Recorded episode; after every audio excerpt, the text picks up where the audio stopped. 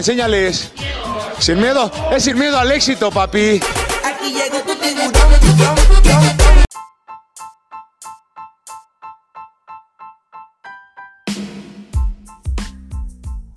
Hola, ¿qué tal? Espero estén teniendo un excelente día.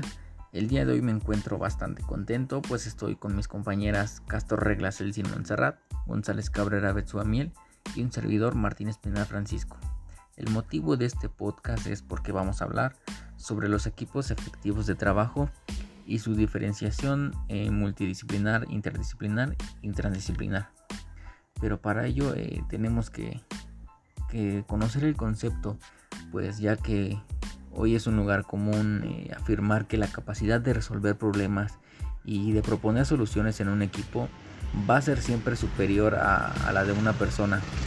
Por otra parte, eh, es bastante evidente eh, si nos atenemos a pues a la experiencia que los problemas complejos se pueden abordar y resolver eh, va a ser más eh, eficazmente cuando cuando ello se hace conjuntamente este no nos cabe duda de que, de que el trabajo en equipo es una es una necesidad este, incomparable para actuar en una realidad social de, de complejidad creciente y de múltiples interdependencias.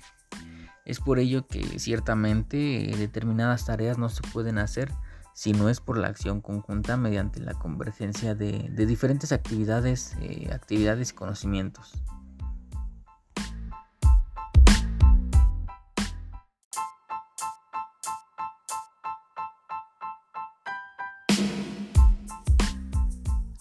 Entonces tenemos que pues la esencia de, los equipos de trabajo eficaces eh, van a consistir en, crear un producto a través de un esfuerzo colectivo que supere la, calidad del esfuerzo individual. Eh, bien sabemos que los equipos son, cada vez más importantes, ya que mucho se habla de trabajo en equipo, pero poco se hace de trabajo en equipo. Eh, esto es no porque no se quiera, sino porque ello tiene no pocas dificultades y porque un equipo no se hace con solo decirlo, vaya. Eh, ellos necesitan madurar en un proceso que aun cuando se, intente no necesariamente se tiene este, garantías de llevarlo a término. No sé qué piense mi, mi compañera Celsi.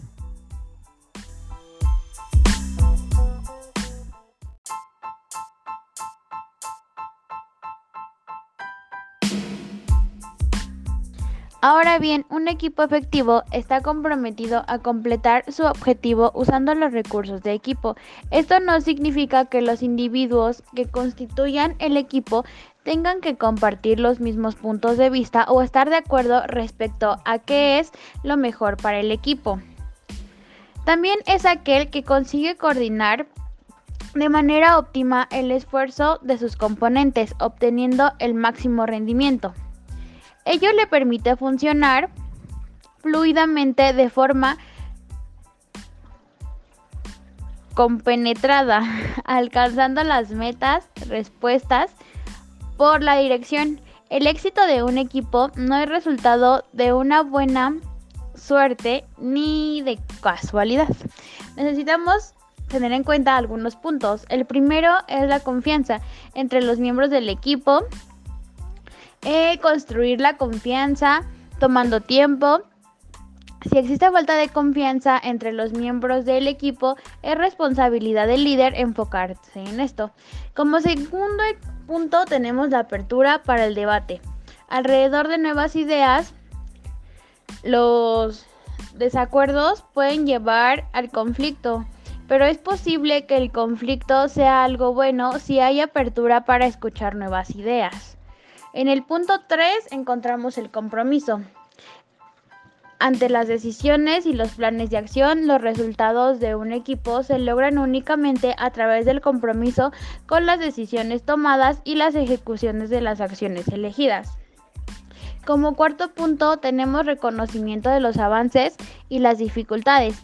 Es necesario que los integrantes revisen sus resultados de forma constante para detectar qué ha funcionado y qué no ha funcionado, de forma que el progreso se asegure.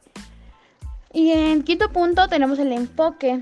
Para conseguir resultados colectivos, la misión de un área debe ser asimilada y considerada como una responsabilidad por todos los integrantes del equipo de trabajo.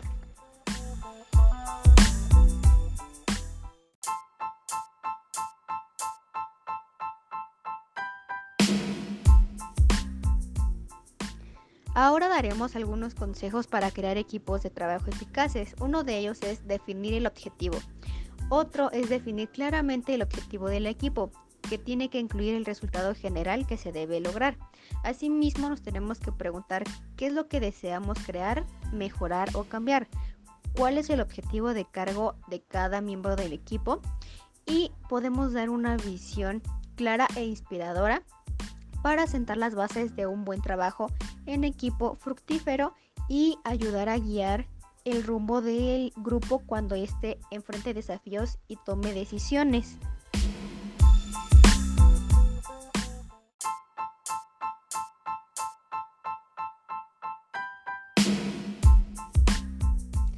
Otro consejo es reunir al equipo. Los equipos con un buen desempeño están integrados por personas que adoptan la visión de vehemencia, creen que su aporte es valioso y están motivadas a dar su mejor esfuerzo. También comparten los valores de confianza, respeto y apoyo. Eligen a miembros con habilidades y capacidades complementarias que puedan ofrecer al equipo una diversidad de puntos de vista, así mismo como de ideas. Intentan encontrar el equilibrio entre personalidades de manera que los miembros puedan trabajar juntos en armonía, pero también puedan desafiarse entre sí cuando sea necesario.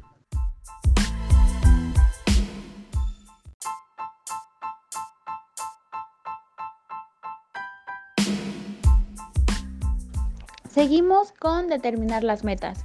Una vez que hayas creado y unido al equipo por un objetivo en común, el siguiente paso es dividir la división en metas y tareas más breves y manejables. Lo siguiente es escribir las tareas exigidas en el programa donde indicas los pasos acordados y los y responsabilidades. Lo siguiente es definir el cargo que desempeñará cada miembro del equipo. También debemos cerciorarnos de considerar todos los recursos necesarios en cuanto a tiempo, material, espacio, apoyo y dinero. Como siguiente punto tenemos fijar expectativas para garantizar que todos los miembros entiendan lo que se espera de ello. Define una norma de conducta para el equipo. La comunicación será frecuente, abierta, honesta y transparente. Eh, se fomentarán, valorarán y reconocerán todas las aportaciones. El conflicto se manejará de forma constructiva. Se respetarán las decisiones del equipo y su retroalimentación. Si fijas normas claras desde el principio, garantizarás que la conducta y las aportaciones de todos los miembros sean adecuadas.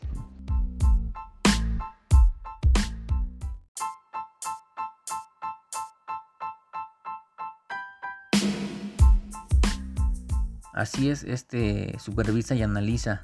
Analiza porque constantemente el desempeño de, del equipo mediante reuniones grupales y conversaciones personales para garantizar que haya un avance hacia las metas eh, y va a reflexionar sobre preguntas tales como cómo vamos, eh, qué hemos logrado hasta el momento, qué hemos aprendido, qué no está funcionando, eh, también como decir cómo podemos mejorar y entonces eh, si supervisa y analiza el avance podrá hacer ajustes y mejoras para incorporarse en los procesos de, del equipo en camino.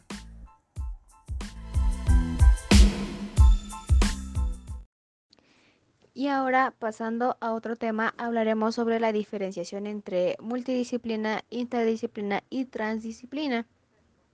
Podemos definir la multidisciplina como el punto convergente con otras disciplinas, las cuales van tras el mismo objeto de estudio o ya la han estudiado. Por lo tanto, dicho problema de investigación comienza a ser abordado multidisciplinariamente, pues se encuentra a veces en el camino ya sea de un método o de varios métodos. Y veamos qué nos puede decir Celsin sobre la interdisciplina. Comenzaré hablando un poco sobre el concepto de interdisciplina y sus objetivos de la interdisciplinaridad.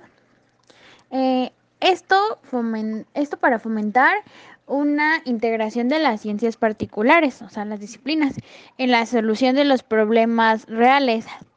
Integrar el conocimiento, su metodología, sus técnicas y la realidad misma en un sistema que propicie el desarrollo de las ciencias y el de la sociedad.